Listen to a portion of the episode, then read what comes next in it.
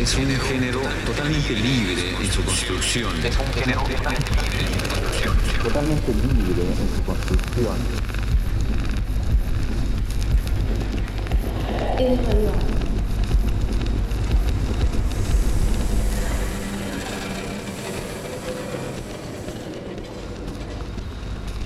Radio art is the invitation that we make to the receiver, the radio listener.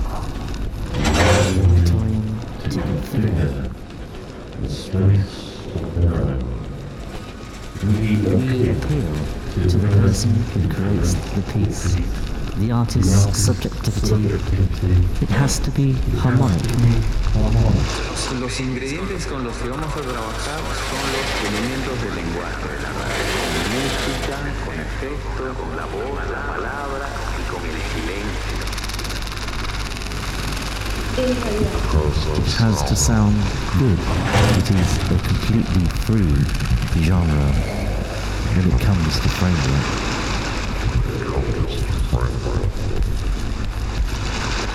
Música,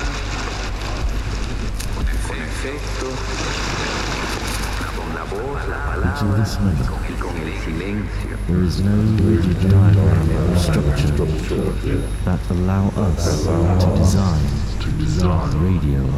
Radio.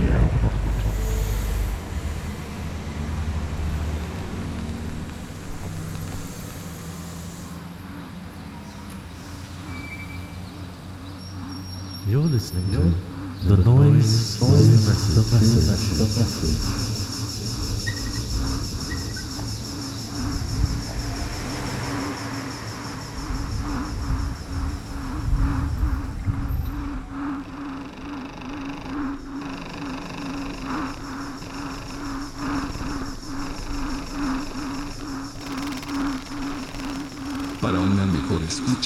Recomendamos el uso de auriculares.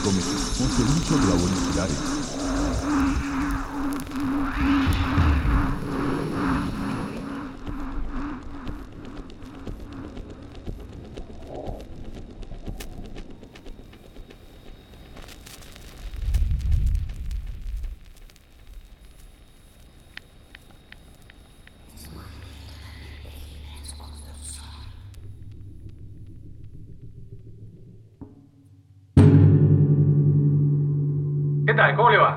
Bueno, bien, atendiendo la tienda, como se dice, para que no se acabe la energía mientras uno pueda y tenga salud, eso es lo más importante. Bueno, me alegro. Muy cierto, sí, sí.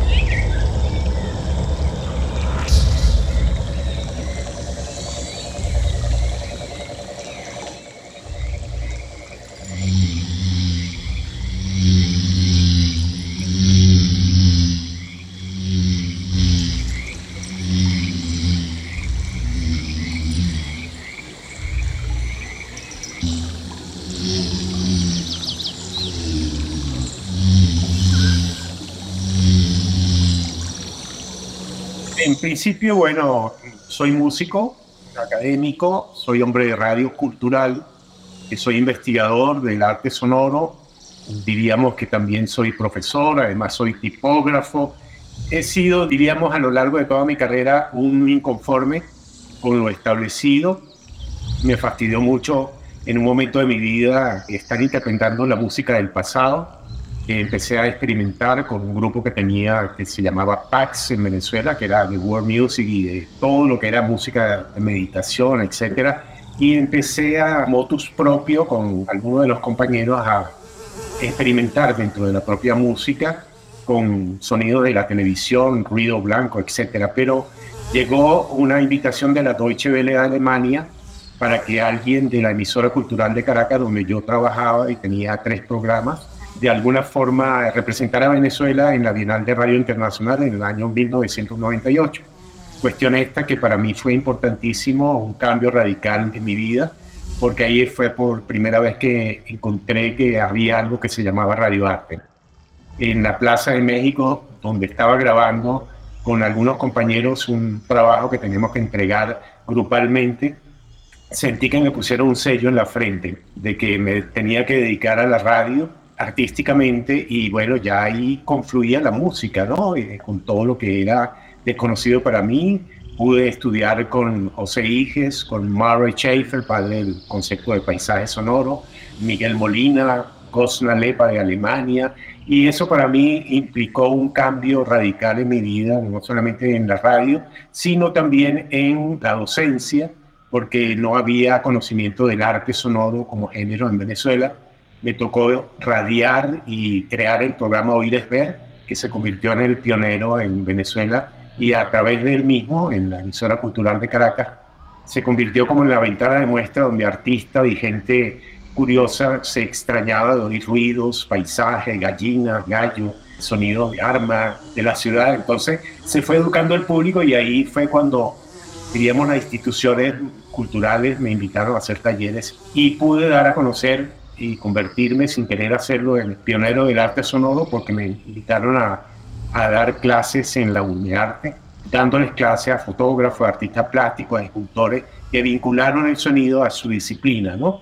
Y eso para mí fue, sin querer hacerlo, convertirme en profesor de la universidad y a la par investigar porque me apasiona el tema y de alguna manera, bueno, me considero músico, artista sonoro, pero también radioasta. Y mi desarrollo ha sido no solamente en crear obras de radioarte.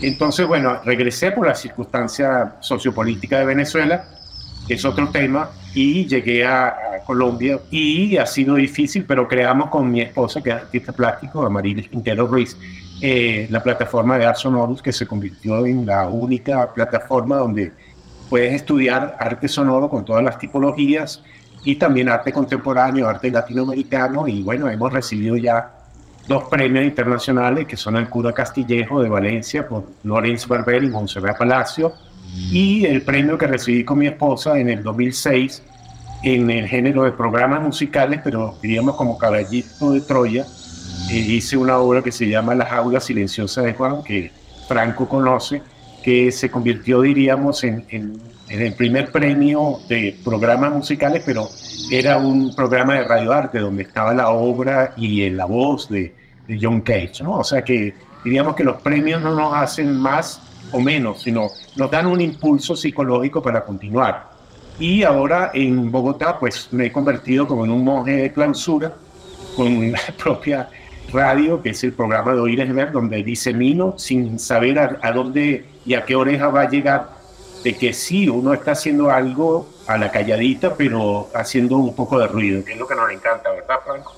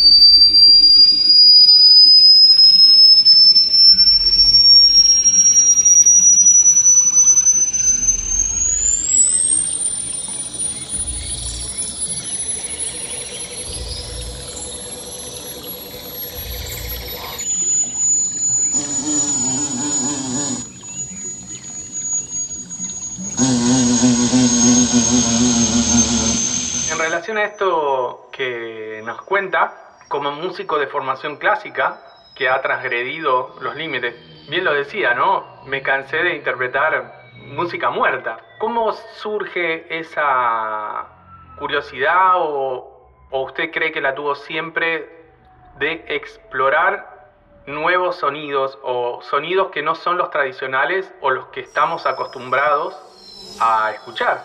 Sucedió en México con ese trabajo que elegimos a motus de consenso grupal de cinco colegas de la radio cultural de toda Latinoamérica y España, de hacer un documental sonoro, un radioarte sobre el Zócalo de México, es decir, la plaza principal. ¿no? Eso significó recopilar grabaciones de los transeúntes. Yo me hice pasar por turista, camuflé el micrófono y me enteré, por ejemplo, que ahí debajo encontraron el calendario azteca, excavando, por ejemplo, que hay danzas aztecas que conservan danzarines contemporáneos disfrazándose de las etnias anteriores. Era como, diríamos, recibir un shock de un cantautor que decía, por ejemplo, que estaba cantando en una esquina, mujeres, ustedes son sujetos, no son objetos.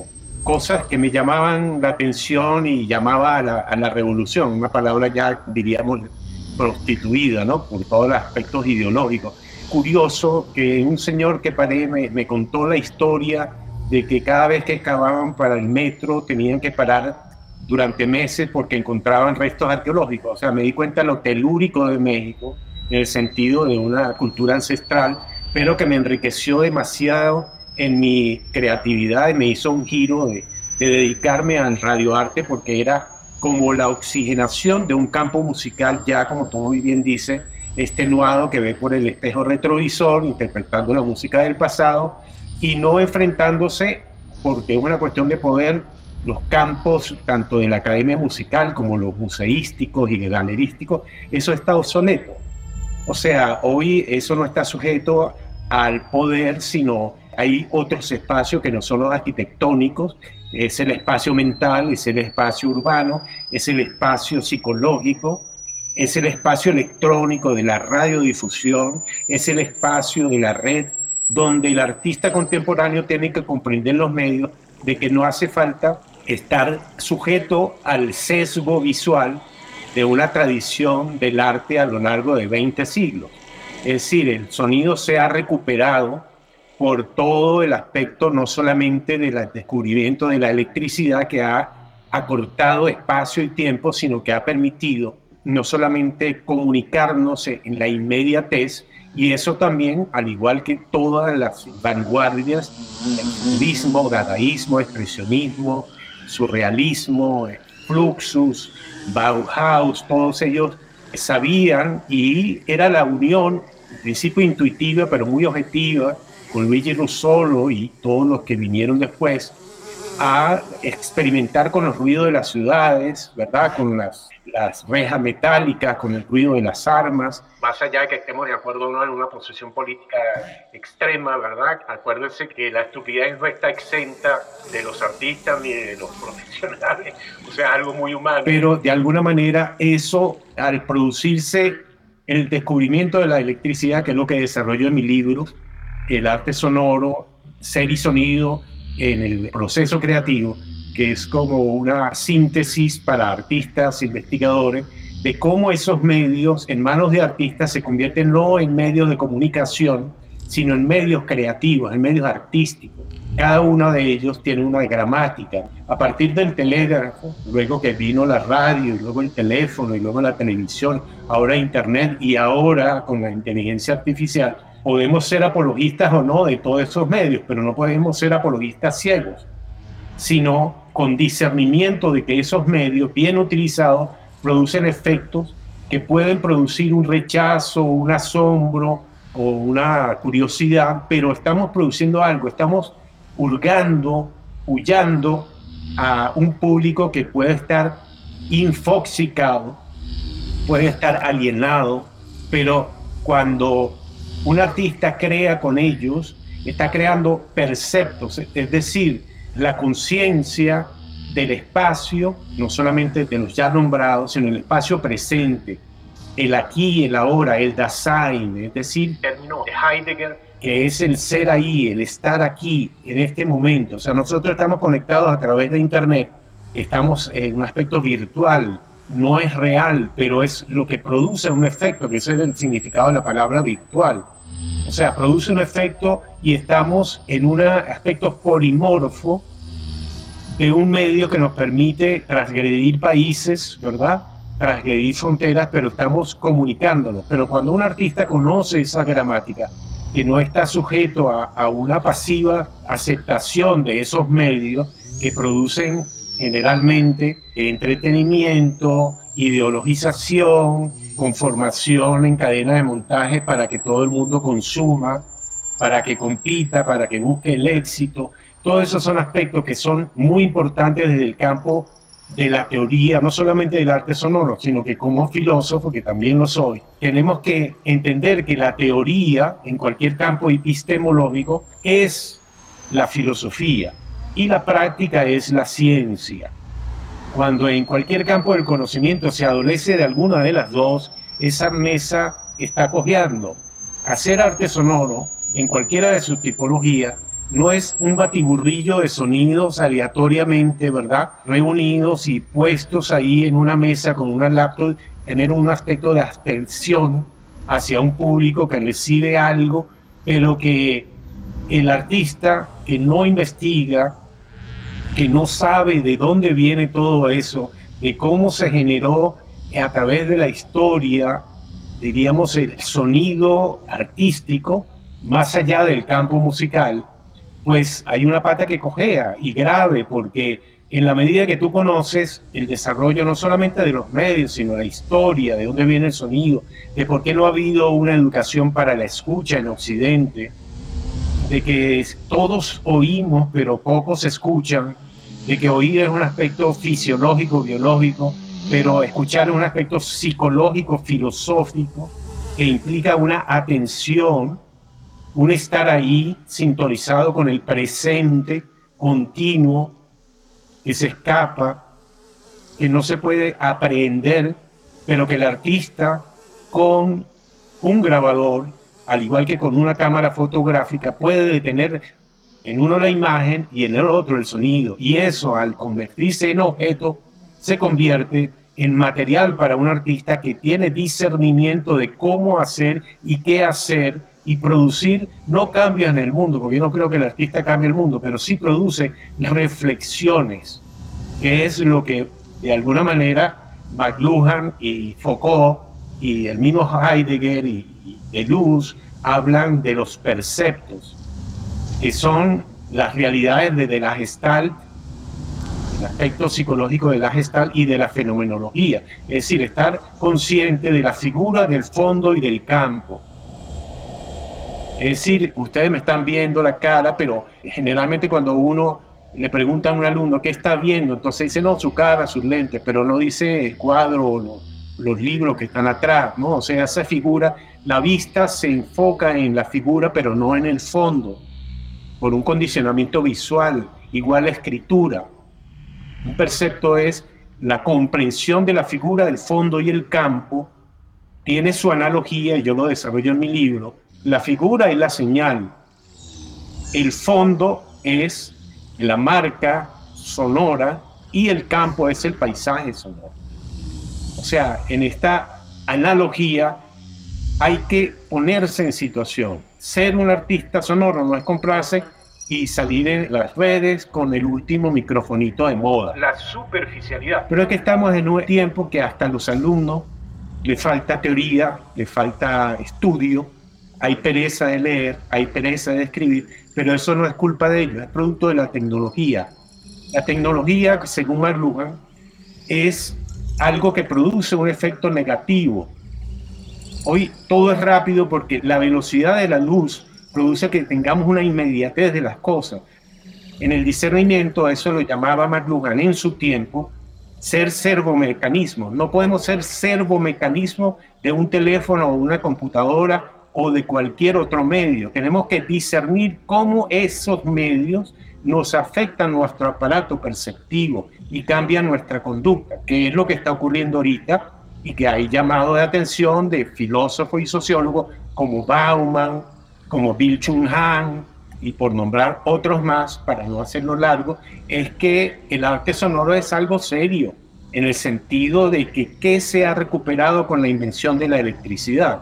Se ha recuperado la antigua oralidad de los entes primitivos, de los homínidos, ¿verdad? Que tenían una relación con el entorno no solamente a través de la vista, sino tenían desarrollado su aspecto y conciencia del espacio acústico es decir, los 360 grados que nos rodean continuamente, bombardeándonos de sonidos y de ruidos constantemente porque no tenemos párpados en las orejas.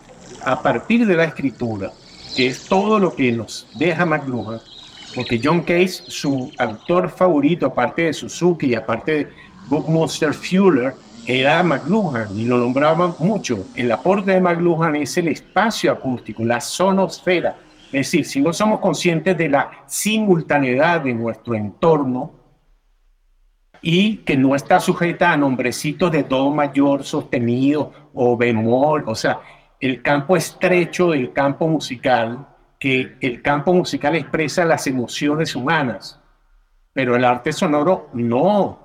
El arte sonoro es la abstracción del objeto sonoro más allá de que tenga que estimularnos una emoción de odio o de alegría o de tristeza. La diferencia entre el campo musical y el campo del arte sonoro está en el llamado proceso. Son procesos diferentes. Yo no puedo hacer una obra de poesía sonora o de radioarte con las leyes musicales porque son limitadas. Pero yo puedo usar la música o no dentro de una obra de arte sonoro. Es decir, el campo del arte sonoro, para sintetizar la idea, es recuperado la antigua oralidad. A partir de la escritura se cambió, porque una letra es un signo, es un símbolo, se cambió un oído por un ojo.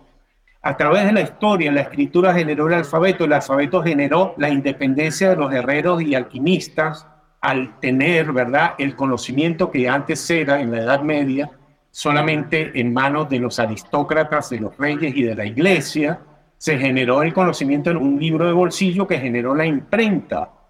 Ese es un nodo importantísimo. Escritura, libro, eso dio la independencia, generó el siglo de las luces del siglo XVIII hasta que aparece la Revolución Francesa y después de la Revolución Francesa que aparece todo el conocimiento científico articulado, ¿verdad? Se genera que se aparece que la electricidad. La electricidad cortó espacio-tiempo y generó que la recuperación del espacio acústico, la sonosfera, que es lo que estamos haciendo ahorita con esta pantalla. Nosotros tenemos la simultaneidad, lo polimorfo de la comunicación que un artista debe comprender para poder producir reflexiones o rechazo o lo que sea, pero con fundamento, con contenido, no con superficialidad o de querer ser famoso en una revista, no sé si de Billboard, no sé cuál es la del arte sonoro, pero eso tampoco me interesa. O sea, la idea, creo, es que un artista sonoro de contenido debe dejar en el oyente, y en el caso específico mi campo de acción es la radio, es generar reflexiones, yo le intervengo el espacio acústico a cada oyente que escucha mi programa aunque él no se dé cuenta. Yo estoy haciendo una instalación sonora en su carro, en su computadora o en la radio. Estoy cambiando, si él está atento. diríamos, para escuchar, tú no puedes pensar. Como decía John Case, entre pensamiento y escucha hay una dicotomía. Tú no puedes pensar mientras estás escuchando. Tú tienes que disfrutar lo que el radioasta está prodigando, pero eso no se puede enseñar. Solamente personas como Franco, que muy bien me acotó en una oportunidad, me dijo, Jorge, para sentarse a escuchar tu programa hay que sentarse a escuchar, disponer, porque el Dasein que habla Heidegger es la disposición afectiva que tenemos con la realidad, el darnos cuenta de la inmediatez que tenemos con el público, con el interlocutor que tenemos delante, con el escucha que ha dispuesto ir a escucharte en un museo, en una plaza o en la naturaleza. O sea, tenemos que entregar el alma, entregar todo para poder producir un efecto que al final yo creo que es la conciencia de estar aquí, en la creación, en la vida, o sea, aquí no hay vuelta atrás, no hay un rewind. Estamos en un proceso igual que el radioarte, como decía Cajel, el radioarte es un arte en transmisión, donde se está interviniendo el espacio electrónico de la radiodifusión específicamente. Si haces una instalación sonora, lo estás haciendo en un museo o en una fábrica abandonada, estás interviniendo ese lugar con sonidos, porque el arquitecto inclusive no recibe académicamente una conciencia de el silencio y el ruido y todos los sonidos que hay alrededor. Solamente enfoca su atención cuando va a construir un auditorio o un anfiteatro. ¿Qué es eso de que el sonido transforme el espacio? O sea, que un arquitecto me pregunte eso es como preguntarse qué pasa, ¿no? Pero es que eso viene a través del estudio. Uno no puede exigirle a los demás que estén a un nivel diríamos, no superior o inferior, yo diría diferente. O sea, el artista sonoro tiene que conocer las gramáticas, conocer el espacio, saber de que el arte sonoro no es un arte del tiempo como la música, es un arte del espacio y del tiempo, donde artistas plásticos, ¿verdad? Antropólogos, literatos, médicos se acercan al sonido de una manera diferente, con otra visión, y eso Fíjate que hasta digo visión, porque es el cerco visual, ¿no? El sonido y la simultaneidad implican una conciencia distinta, pero nueva, no es un arte del pasado. Es un arte que ha propiciado todo el avance de la audiotecnología. Es decir, desde que aparecieron parlantes, micrófonos, transmisores, todo eso ha cambiado y eso es recientemente, hace 100 años y pico, entonces, ¿dónde estamos haciendo y cómo podemos hacer arte con estos medios? Pero caemos de nuevo, como dice McLuhan, generalmente vemos la realidad por el espejo retrovisor. Y eso es lo que sucede con los museitos y con las galerías y, las pinturitas colgadas en la pared, en fin.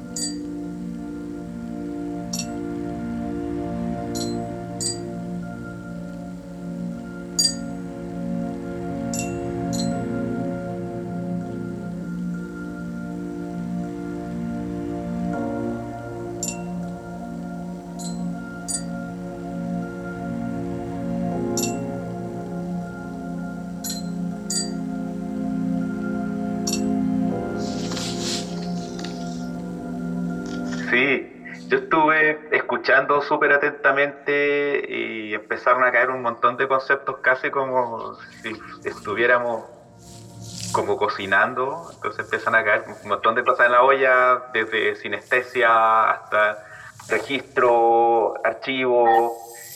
Y una de las cosas que más me llama la atención acá es justamente el concepto del tiempo. Y lo digo desde, por ejemplo, toda la cantidad de, de obra que ha generado. Y en ese sentido también, al ser una cantidad importante, habla del tiempo invertido para realizarla. Y tiempo invertido no desde una situación de que yo tengo que dedicar tiempo para que esto quede bien, sino desde una demanda de la misma obra. Entonces eso como que implica cosas que hemos conversado con Franco también hace harto tiempo, como por ejemplo que pareciera ser que la obra se presenta como un otro y uno tiene que tratarla como otro legítimo, como decían Maturana y Varela, justamente. Y uno lo que hace en el foto casi como ayudarla a salir, finalmente, y ser como lo más respetuoso posible lo que es un paradigma súper distinto desde la música entendida como el compositor que se expresa, digamos, que es una cosa que también, incluso en la misma música popular también está, está puesta en crisis, como de que eso no están así, en realidad. Entonces, en ese sentido, más que hacer una pregunta específica, me gustaría que reflexionara en torno como a ese tema del tiempo. Lo digo sobre todo porque me doy cuenta de que muchas experiencias artísticas que han logrado abrir camino, sobre todo camino disidente, se han tomado un montón de tiempo para realizarse. Entonces, cuando Anua dice 5, 10, 20, 25, 30 años, que justamente en este contexto que hablamos parece mucho tiempo, incluso hay gente que decir toda una vida, para estos efectos, digamos, o para este caminar, más bien parece ser parte de la base, casi como que parece como el pavimento en el fondo al que uno se está desplazando, cuando lo hay. Muchas veces no solo no lo hay, mientras no dé el primer paso no se ve nada adelante, entonces, en ese sentido, me gustaría más bien eso, más que como que preguntar, que reflexionara respecto a esa situación, porque en el fondo el tiempo es, es un tremendo aliado si lo vemos así. Sí, hay que entender, eh, Gerardo y Franco, que el tiempo es algo inseparable del sonido. No podemos separarlo, ¿no? Hay un aspecto también, si se quiere, oculto, y ya las cosmovisiones que conocemos a través del tiempo sabían de que para que haya sonido se necesita el golpe de dos cuerpos, ¿no? Es lo que de alguna manera John Cage hablaba de Oscar Fischinger, que para sacarle el sonido a un cuerpo hay que pulsarlo con otro. Todo en el universo, ese choque de cuerpos, ya sea en el aire, eh, inclusive Kirchner, que era un jesuita polímata y digamos que el último hombre del Renacimiento equiparado con Leonardo, que también hizo arte sonoro, si se quiere, en su tiempo. Él sabía que, que los sonidos que no estaban en el aire, por ejemplo, los sonidos de nuestros huesos que no tienen aire, sino que producen por fricción un sonido, están ahí siendo, pero es que el tema es tan apasionante que cuando nosotros hablamos del tiempo, indudablemente tenemos que pensar como hace nuestro pensamiento. Nuestra percepción del tiempo es una línea existió un pasado, estamos en el presente y vamos hacia el futuro. O sea, una concepción muy, diríamos, ontológica del ser humano. Nosotros necesitamos de las matemáticas para ordenar el 1 al 2, del 2 al 3, del 3 al 4, igual los calendarios. Como decía Octavio Paz, el verdadero tiempo no tiene calendario. Solamente los poetas, los artistas pueden intuir eso, ¿no? No hay tiempo. Filosofía, para mí, filosofía, religión, ciencia, son meros rasguños para interpretar el misterio de la creación. El hombre o el ser humano sabe de los fenómenos que nos otorga la ciencia, la filosofía, la religión, las pseudocertezas, etcétera, o las ideologías políticas, ¿no? Que nos dicen que siempre el paraíso está después, pero en el futuro, ¿no? Cuando uno profundiza en el rizoma de todo lo que queremos establecer como discernible, está ahí, ok, vamos, estamos en la ciencia. Eh, si no se comprueba por la ciencia, no existe. O sea, estamos viviendo el tiempo de la biotecnología o de la tecnología de punta o de extrema cola, no sé. Es que es una segunda naturaleza creada por el hombre, de la cual le damos tanto crédito que nos convertimos en seres ciegos de no comprender que estamos contenidos, contenidos en, un aspecto de la creación que no podemos salir querer salir de aquí por una intervención personal, porque ya no puedo, no aguanto, estoy enfermo aquí, en el cosmos no hay afuera ni adentro. no hay arriba ni abajo. No hay tiempo de enero a febrero. Por eso John Cage, que era muy consciente de estos aspectos cosmogónicos, decía, ¿por qué ir del 1 al 2 si yo en la cifra 1 puedo encontrar un infinito también? Por eso el azar, por eso el indeterminismo absoluto que desarrolló implicaba una conciencia no solamente cosmogónica, sino también decía, bueno, ese cenicero que veo ahí es una fusión y fisión de átomos que están sonando.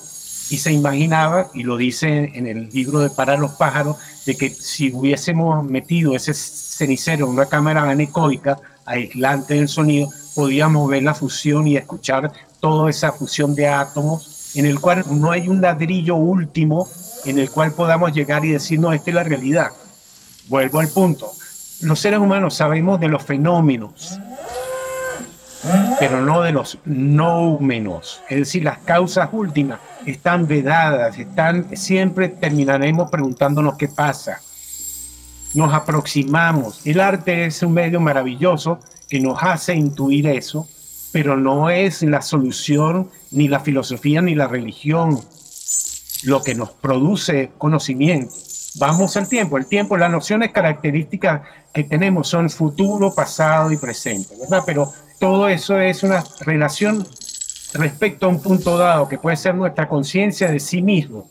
Nuestra percepción del tiempo es variable. Nuestro tiempo, por ejemplo, cuando estamos con nuestro ser amado, ocurre muy rápido, pero cuando estamos en, un dentista, ay, Dios mío, ahí cambia nuestra percepción del tiempo. O sea, todo es relativo, ¿no? en la fenomenología del tiempo, ¿verdad? En las bellas artes, en el campo específico del arte sonoro, en el campo, diríamos, de todo lo que consideramos como una obra de arte. Hay que entender como herramienta esencial de que yo estoy, al hacer arte sonoro, estoy manejando el tiempo con el sonido, que son inseparables, en un aspecto de la radio, por ejemplo, yo estoy interviniendo, como les dije, el espacio personal de cada oyente. Si lo hago en una instalación sonora, estoy interviniendo el espacio de ese lugar específico, con los objetos o no de ese lugar. Pero si cambio de lugar arquitectónico, esa instalación se convierte en una instalación diferente, porque está en otro lugar una morfología arquitectónica diferente. Toda esa concepción del tiempo implica estudiar, porque en mi primer libro, La liberación del sonido, las artes sonoras y su campo expandido, yo pongo cuatro, diríamos, aspectos de conformación del arte sonoro. Uno de ellos es el tiempo, otro es el espacio, otro es el ruido y otro es el silencio. Cuando no comprendemos esos cuatro factores de conformación, pues estamos dando como una aproximación subjetiva a algo que hay que conocer para manejar cómo presentas la obra. Por eso vuelvo a la teoría. Si no estudias, si no investigas, no puedes saber. Los antiguos místicos, yo lo digo en mi libro, en uno de los capítulos que Franco me hizo el favor de escribirme su prólogo. En el Bhagavad Gita se hablaba del sonido primordial, que ellos lo llamaban anahata, con H intercalada que es el sonido que no necesita de otro cuerpo para emitir el propio sonido, sino es el sonido primordial. Ellos ya lo sabían, como lo sabían otras cosmogonías. Para poder hablar del sonido, estamos hablando de algo que Nietzsche, por ejemplo, decía que el silencio está relacionado a la oscuridad, ¿no? David Tuck también habla de la resonancia siniestra. Ahí hay investigadores que nos dejan sus aportes yo creo que hay que trascender algo de esta época tan dramática que estamos viviendo, donde todo es una búsqueda, diríamos, de éxito, es una competición, es una búsqueda de premios o una palmadita en el hombro de la institución o la partida presupuestaria para poder seguir haciendo. No. Joseph Boyce nos dejó dicho de que el verdadero artista dialoga no con el público, sino con su obra. Yo no estoy buscando ganarme premios ni que me den una partida presupuestaria, porque si no me quedo esperando, y más en estos países que habitamos, donde hay una casta política que da pena, pero que también da pena porque el pastor es hecho por un rebaño y viceversa. Entonces, si el rebaño no tiene conciencia ni siquiera de sí mismo, ni siquiera de que está comiendo una papaya o un mango, que es diferente al que se va a comer mañana o pasado, que es otra papaya. Habitamos en cubículos, habitamos en cajas que nos aprisionan con modelos conductuales de compra esto, piensa esto, sígueme por aquí, sígueme por allá, vístete de esta forma. Y eso un artista sonoro, yo diría un artista verdadero, no puede condicionarse a una autoridad. Porque un artista, como decía McLuhan, o los artistas somos las antenas de la especie humana, porque vemos con anterioridad lo que le ocurre y le va a ocurrir a esa cultura. Vuelvo a las tecnologías. Las tecnologías producen un efecto sobre nuestro sensorium, nuestro aparato perceptivo general. Que los antiguos griegos lo llamaban sentido común. El sentido común es afectado por todas estas distracciones, órdenes conductuales, de modas, palabras.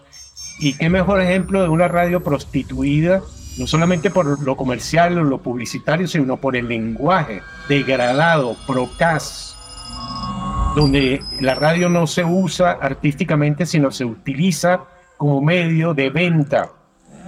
Entonces, todo eso hay que cuestionarlo desde un ángulo crítico para poder producir perceptos. Nuevas lecturas de la realidad. Nuevas escuchas. Entonces, ¿qué es lo que estamos educando nosotros? La escucha de un público dispuesto que se abra, porque quien no se abre no puede entrar nadie. Si ya tú crees que sabes todo, ya cerraste la puerta. Entonces, abrirse al radioarte, abrirse al arte sonoro, es disponerse al estar ahí, al ser ahí en disposición afectiva, ¿no? Con esto creo que puedo resumir no solamente mi libro, sino mis preocupaciones ontológicas que sé que uno, ya con el tránsito de los años que uno tiene, pues ya no hay oportunidad hay que vivir cada día como si fuera el último. Aquí no hay bonus track, ¿no? Hay que aprovecharlo al máximo y qué mejor creativamente. No acumulando dinero en un banco o comprando un seguro de vida. ¿Qué seguro de qué tenemos aquí? Vuelvo al punto. Los maestros Zen nos decían y nos dijeron que siempre hay que esperar lo inesperado. Y el sonido es eso.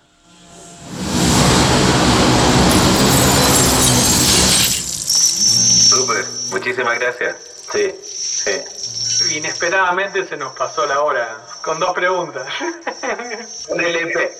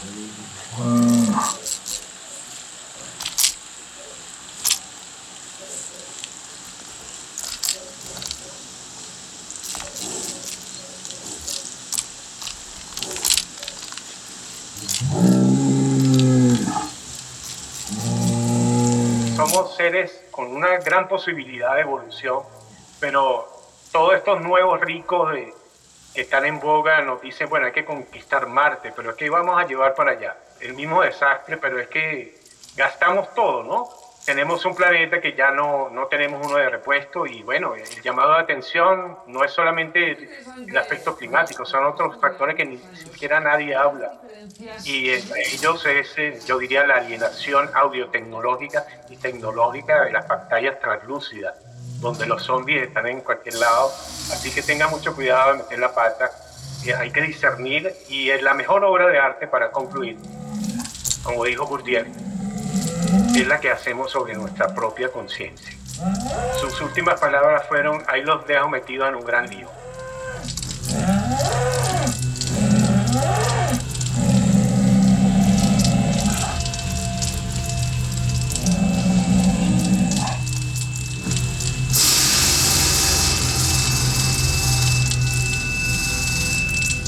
El ruido Es el mensaje.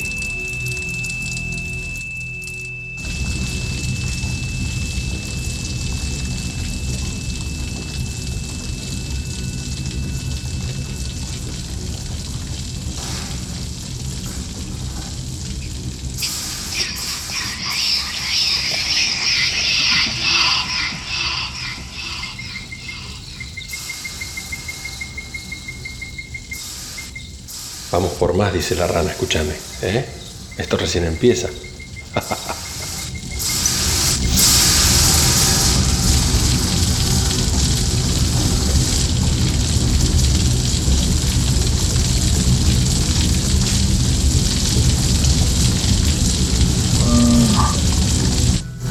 Le pido al querido público y a ustedes dos, por favor, no me tomen en serio. Ríanse un poco de sí mismo. que, Como decía Gese, el hombre que se ríe de sí mismo ha logrado bastante. Bien. Sí, es verdad.